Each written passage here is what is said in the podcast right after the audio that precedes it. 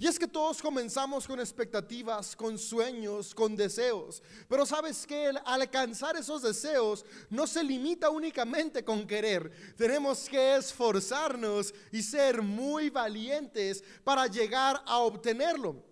Algo que me gusta mucho es que desde el principio Dios a todos los seres humanos nos diseñó a su imagen y semejanza. Es decir, nos diseñó con la capacidad de crear, nos diseñó con la capacidad de alcanzar y de cumplir objetivos increíblemente grandes. Sabes, Jesús mismo cuando estuvo en la tierra, uno de los autores de los evangelios cita que él dijo que nosotros haríamos cosas aún mayores que las que él hizo. Eso a mí me habla de que en cada ser humano hay un potencial increíblemente grande.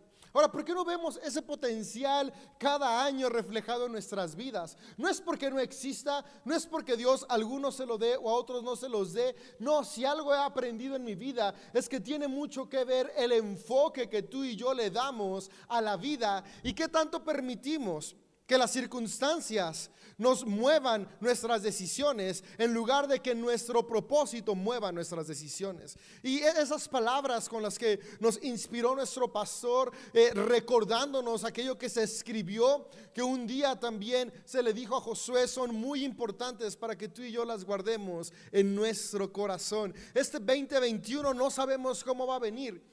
Pero lo que sí sabemos es que para no solamente sobrevivirlo como el 2020, sino avanzar aún más, tenemos que mantenernos con una actitud de valentía ante cada circunstancia que enfrentemos, pero sobre todas las cosas mantenernos con una actitud de esfuerzo. Yo hoy quisiera platicarte un poco más sobre eh, Josué y su mejor amigo. Bueno, eso creo yo, Caleb. Ahora, ¿por qué creo que es su mejor amigo? Porque en números vemos cómo Em, hubo una expedición, número nos habla cuando fueron a ver em, la tierra prometida antes de que la tomaran y, dos que estaban de acuerdo eran Caleb y Josué. Y generalmente con los que estamos de acuerdo o con los que tenemos pensamientos afines se vuelven nuestros amigos. Pero antes de platicarte la historia de Caleb y Josué en la exploración, me gustaría que pudiéramos poder tener claro justamente eso, la, perspectiva que tú y yo tenemos de la vida determina cómo la vivimos.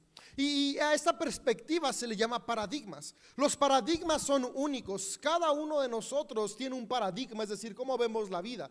Pero también hay paradigmas colectivos. Por eso me encanta cuando hacemos iglesia, porque juntos podemos inspirarnos y transformar la manera en la que vemos el mundo. Por ejemplo, la generación de nuestros padres ve el mundo de una manera muy distinta a como mi generación la ve. Yo tengo 32 años, mis papás están en los 60 y más, apenas empezándolos, y, la manera en la que vemos la vida, esos 30 años de diferencia, nos hace tener paradigmas distintos. Hay cosas que para mí son imposibles, que mi papá, mi mamá, mi suegro, mi suegra dicen, eso es tan fácil. Y hay cosas que para mí son tan fáciles que mi papá, mi mamá o mis suegros dicen eso es imposible. Porque no, es, no, no, tiene que ver con, con, la acción, sino tiene que ver con la óptica que tenemos hacia cada circunstancia. Y es por eso que los paradigmas determinan cómo avanzamos.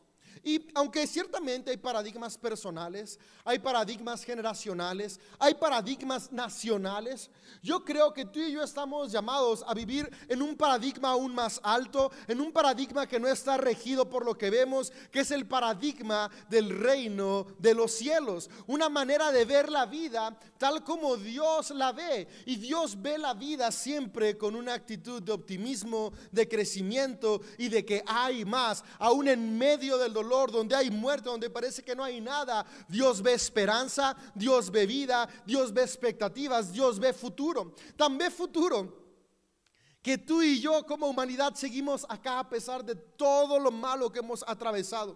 A pesar de las circunstancias tan difíciles, hay futuro en nosotros y seguimos acá. Y mi esperanza es que tú y yo podamos ser inspirados y este 2021 avanzar llenos de fe. Y fíjate, ¿qué tan importante es el paradigma? Hay una historia que a mí me, gustó mucho cuando la escuché por primera vez. Y es la historia de un hombre que se sube al metro. Este hombre viene del metro de trabajar, viene cansado, tiene ganas de llegar a su casa. Ahora, ¿qué es el metro? El metro es un transporte colectivo en las ciudades grandes. Pero movámoslo a nuestras ciudades. Estás viéndonos en la área metropolitana de León, la oruga, o si estás en San Francisco, eh, el autobús, la ruta. Se sube al autobús, se sube a la ruta, a la oruga para ir a casa.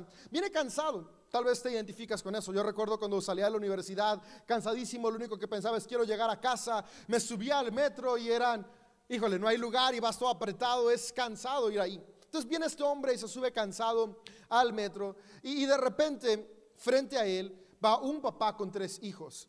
Y, los tres hijos vienen gritando, vienen echando relajo, vienen incontrolables. Y el papá viene pensativo sin decirles nada.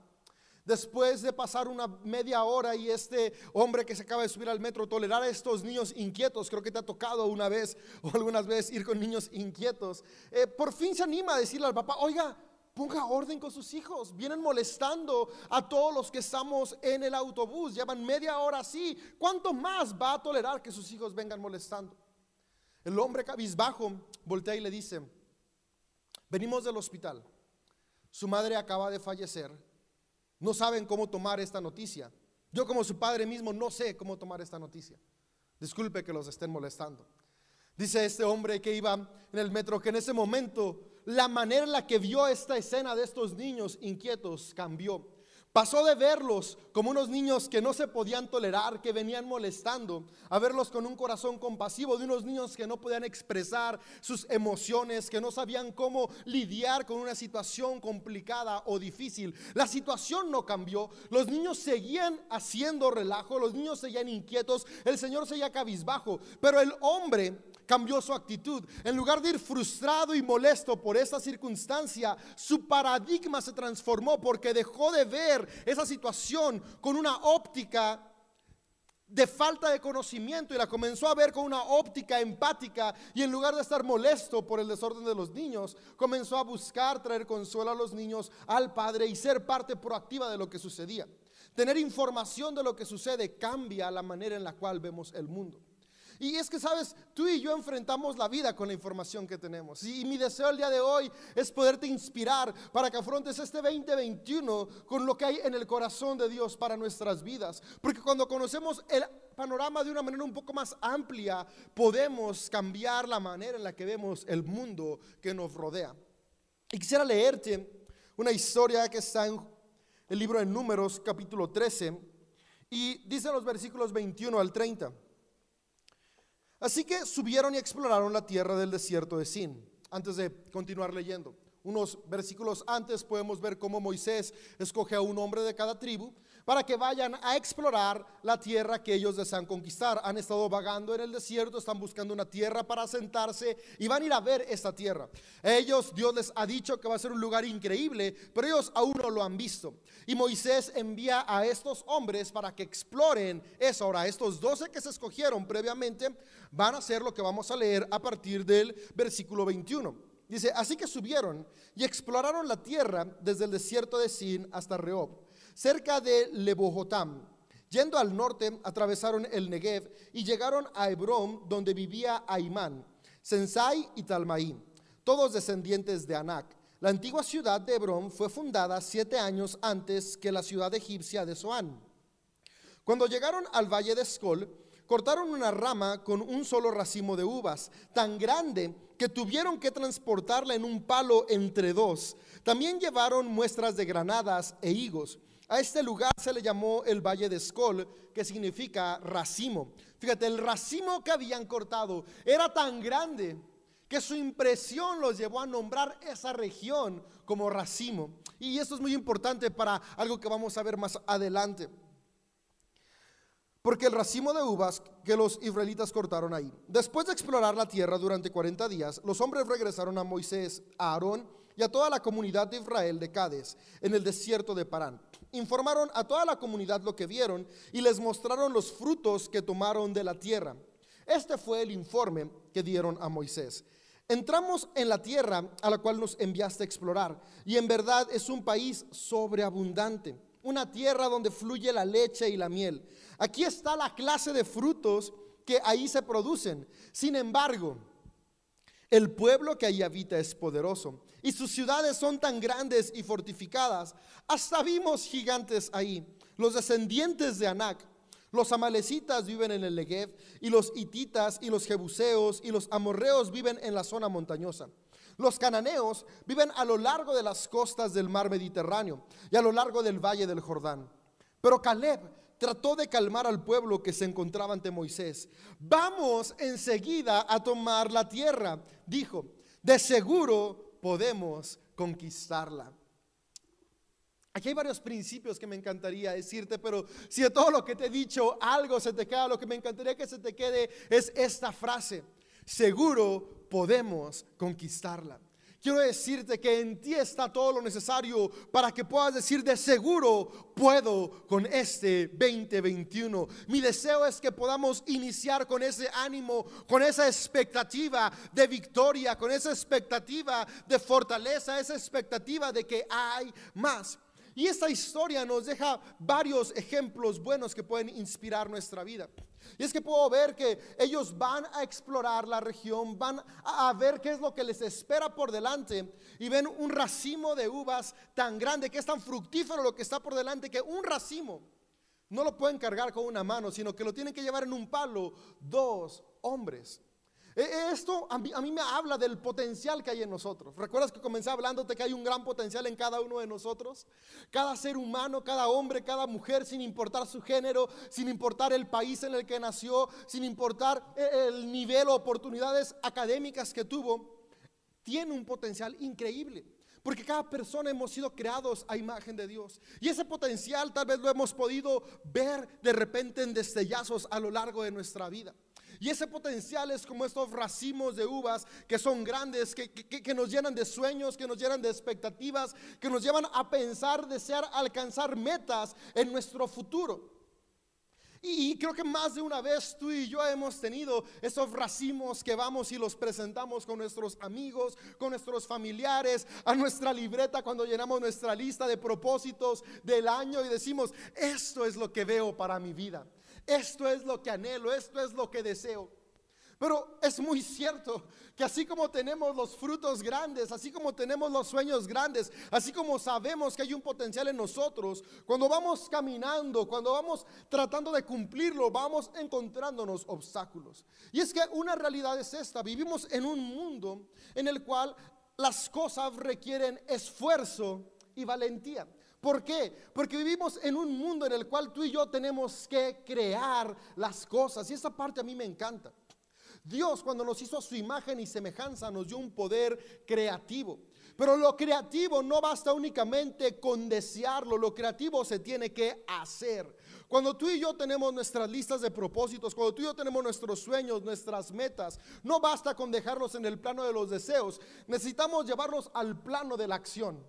Y, no estoy hablando únicamente de sueños grandes, estoy hablando desde el sueño tan básico como este año tener un mejor carácter.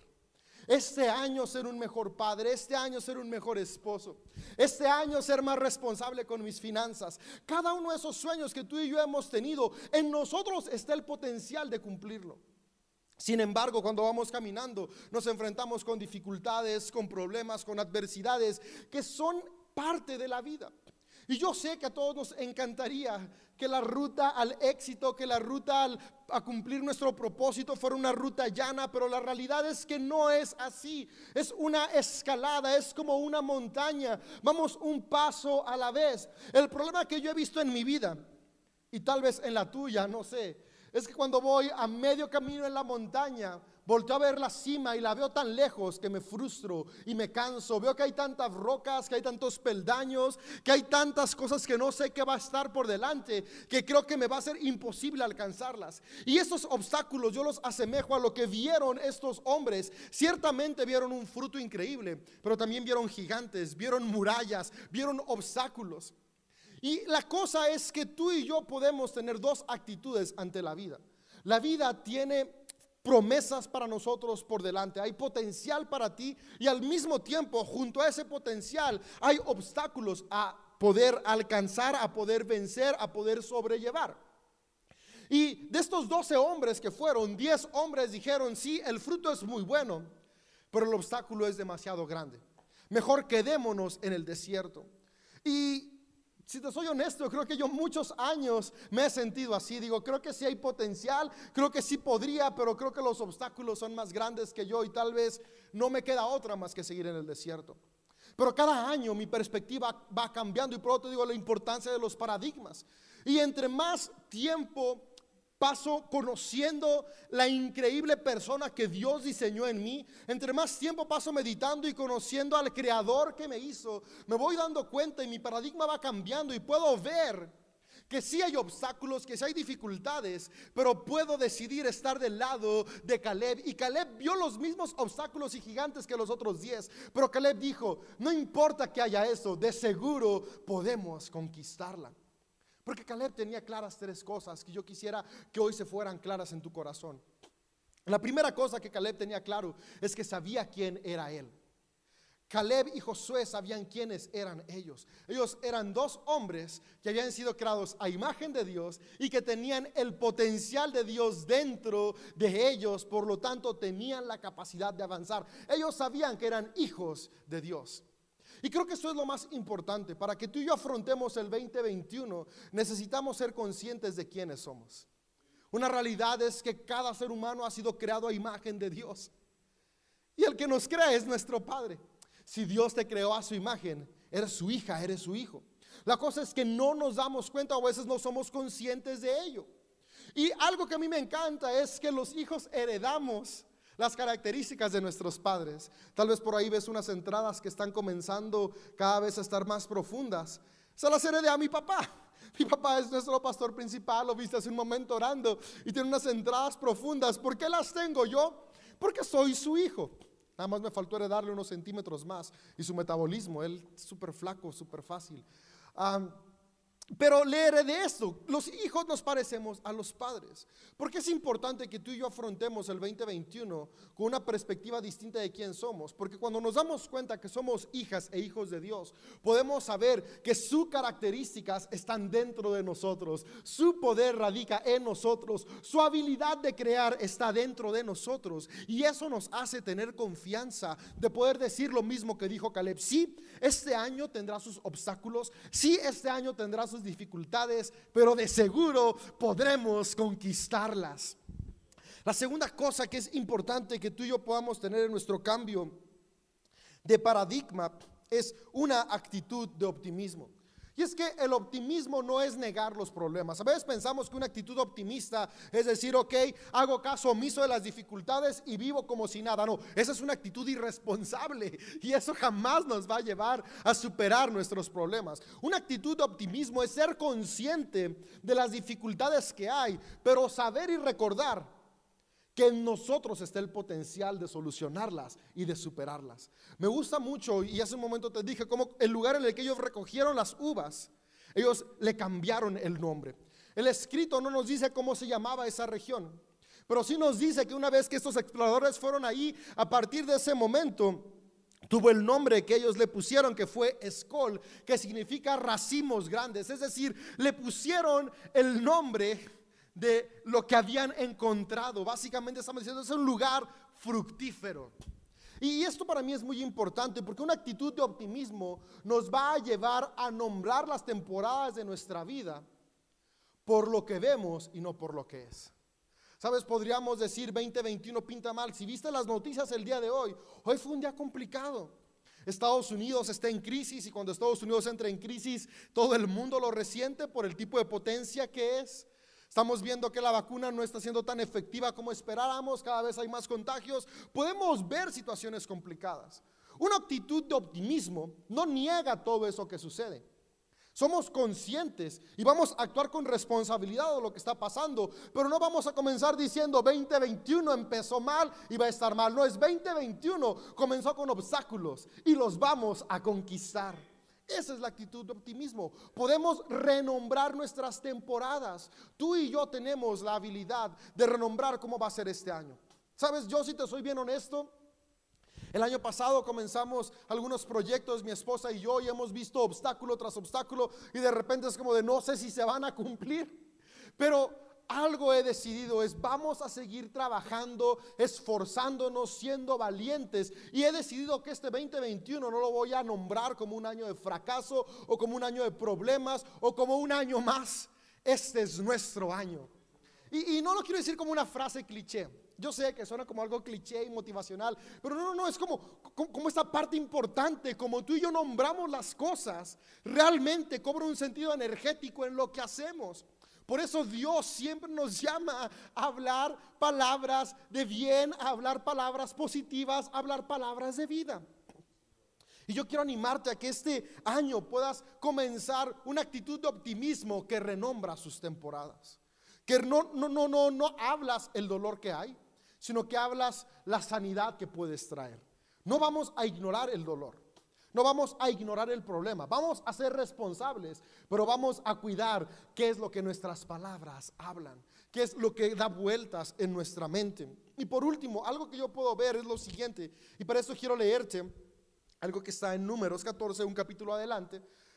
Para no hacerte el cuento largo, entre números 13 y 14 podemos ver que la nación de Israel, el pueblo de Israel, los clanes de Israel, las tribus que estaban en el desierto, se enojan mucho con Moisés, se enojan tanto que dicen, ¿saben qué? Busquemos un nuevo líder que nos regrese a Egipto.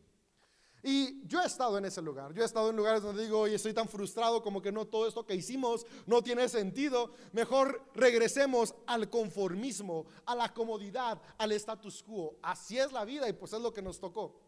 Es básicamente lo que Israel estaba haciendo. Pero se levanta el amigo de Caleb, que es Josué, y dice lo siguiente en los versos 7 al 9 de números 14. Y dijo a todo el pueblo de Israel, la tierra que atravesamos y exploramos es maravillosa. El potencial que hay en ti, amiga, amigo, es maravilloso. Si el Señor se agrada de nosotros, Él nos llevará a salvo a esa tierra y nos la entregará. Es una tierra fértil donde fluye la leche y la miel. No se rebelará contra el Señor y no se rebelen contra el Señor y no teman al pueblo de esa tierra. Para nosotros son como presas, para nosotros son como presas indefensa. Ellos no tienen protección, pero el Señor está con nosotros. No les tengan miedo. Yo quisiera que pudiéramos llevarnos estas palabras de Josué. Y, no, no quiero que pienses en, en, el jefe con el que tienes problemas o la vecina con la que tienes problemas. Ah, sí, ellos no tienen la protección del Señor. No, no, no, no. Todos los seres humanos somos, somos iguales ante Dios. Eh, eh, algo que tenemos que entender es que la Biblia da enseñanzas en el plano espiritual. La Biblia no nos está llamando a decir, ah, ok, sí, que el Señor no proteja a los que no creen en Él. No, no. Cuando el, autor dice no se rebelen contra el Señor, no, se refiere a que, a que tú y yo podemos ponernos en contra de Él, sino que tú y yo podemos actuar en contra de nuestro propósito. Y cuando actuamos en contra de nuestro propósito, nos estamos revelando a Dios, porque no estamos viviendo para lo que fuimos creados. Ahora, Dios es un Padre súper bueno y en otra plática podré decirte cómo Él, aun cuando tú te revelas, te sigue amando, sigue esperando el momento para levantarte y que sigas avanzando. Pero a lo que Josué se refiere, a lo que el autor de Josué se refiere, lo que tú y yo hoy podemos aplicarlo es a las circunstancias de adversidad. Aquellas circunstancias, aquellos problemas, aquellas situaciones en las cuales no está Dios porque no son situaciones movidas por amor. Tú y yo tenemos el potencial de sobreponernos a ellas si podemos darnos cuenta que el poder del amor de Dios radica en nuestro interior y poder decir como dijo Josué, el Señor está con nosotros. Esa es la clave para este año. Que tú puedas saber, este 2021 no lo camino solo. El Señor está conmigo. ¿Y en dónde está? Dentro de ti. Su espíritu está dentro de ti. Es el espíritu que te permite despertar cada día. Si estás despertando y estás respirando, el Señor está contigo. Por eso es importante que vayamos al paso uno. Cada día que despertamos, ser conscientes quién soy. Soy hija e hijo de Dios y el Espíritu de Dios está dentro de mí. Esa va a ser la clave para que este 2021 podamos tener la fuerza y la valentía de afrontar las situaciones que tendremos por delante. Yo sé que hoy te lo digo con una sonrisa en la cara, pero mientras las afronto, créeme que las afronto. No siempre tengo una sonrisa, pero me he determinado a que este 2021 no me voy a dar por vencido. Yo quiero animarte a que hagas lo mismo que yo. Y este 2021 nos esforzamos y seamos muy valientes. Lo que hizo Josué fue animar a las personas a tener una actitud de transformación. Porque una actitud de optimismo nos lleva a eso, una actitud de transformación. ¿Y qué es una actitud de transformación? Cuando ponemos en práctica aquello que creemos. No solamente voy a creer lo mejor para este 2021, voy a dar lo mejor de mí este 2021. Me voy a esforzar más, voy a trabajar más, voy a amar más, voy a ser más responsable, voy a ser más consciente. Ahí está la clave. Dios ya hizo su parte que es hacerte a su imagen y semejanza. ¿Qué es lo que nos toca a nosotros? Concientizarnos de ese poder que está en nosotros, saber nuestra identidad, tener una mentalidad de optimismo y actuar con responsabilidad. Que este año sea un año en el cual tú y yo podemos decir, podremos con el 2021. ¿Por qué? Porque el Señor está no solamente con nosotros, sino que el Señor está en nosotros. Dios, gracias porque tú no nos dejas solos nunca. Gracias porque tú estás a nuestro lado. Y pido que este 2021 pueda ser un año en el cual podamos saber que tú estás con nosotros, saber que tenemos las herramientas para poder avanzar, para poder crecer, que podamos ser proactivos, que podamos ser hombres y mujeres con expectativa y con fe, que aún en medio de la dificultad, aún en medio del dolor, aún en medio de la adversidad, podamos levantarnos y podamos seguir avanzando para cumplir nuestro propósito en esta tierra. Yo pido que tu Espíritu Santo traiga bendición a cada persona y hoy podamos ser conscientes aún más del gran amor que tú has depositado en nosotros y el gran potencial que hay en cada uno de nosotros. Gracias por este 2021 y gracias porque tú irás con nosotros y al finalizar podremos decir, pudimos con este año. Gracias Jesús. Amén.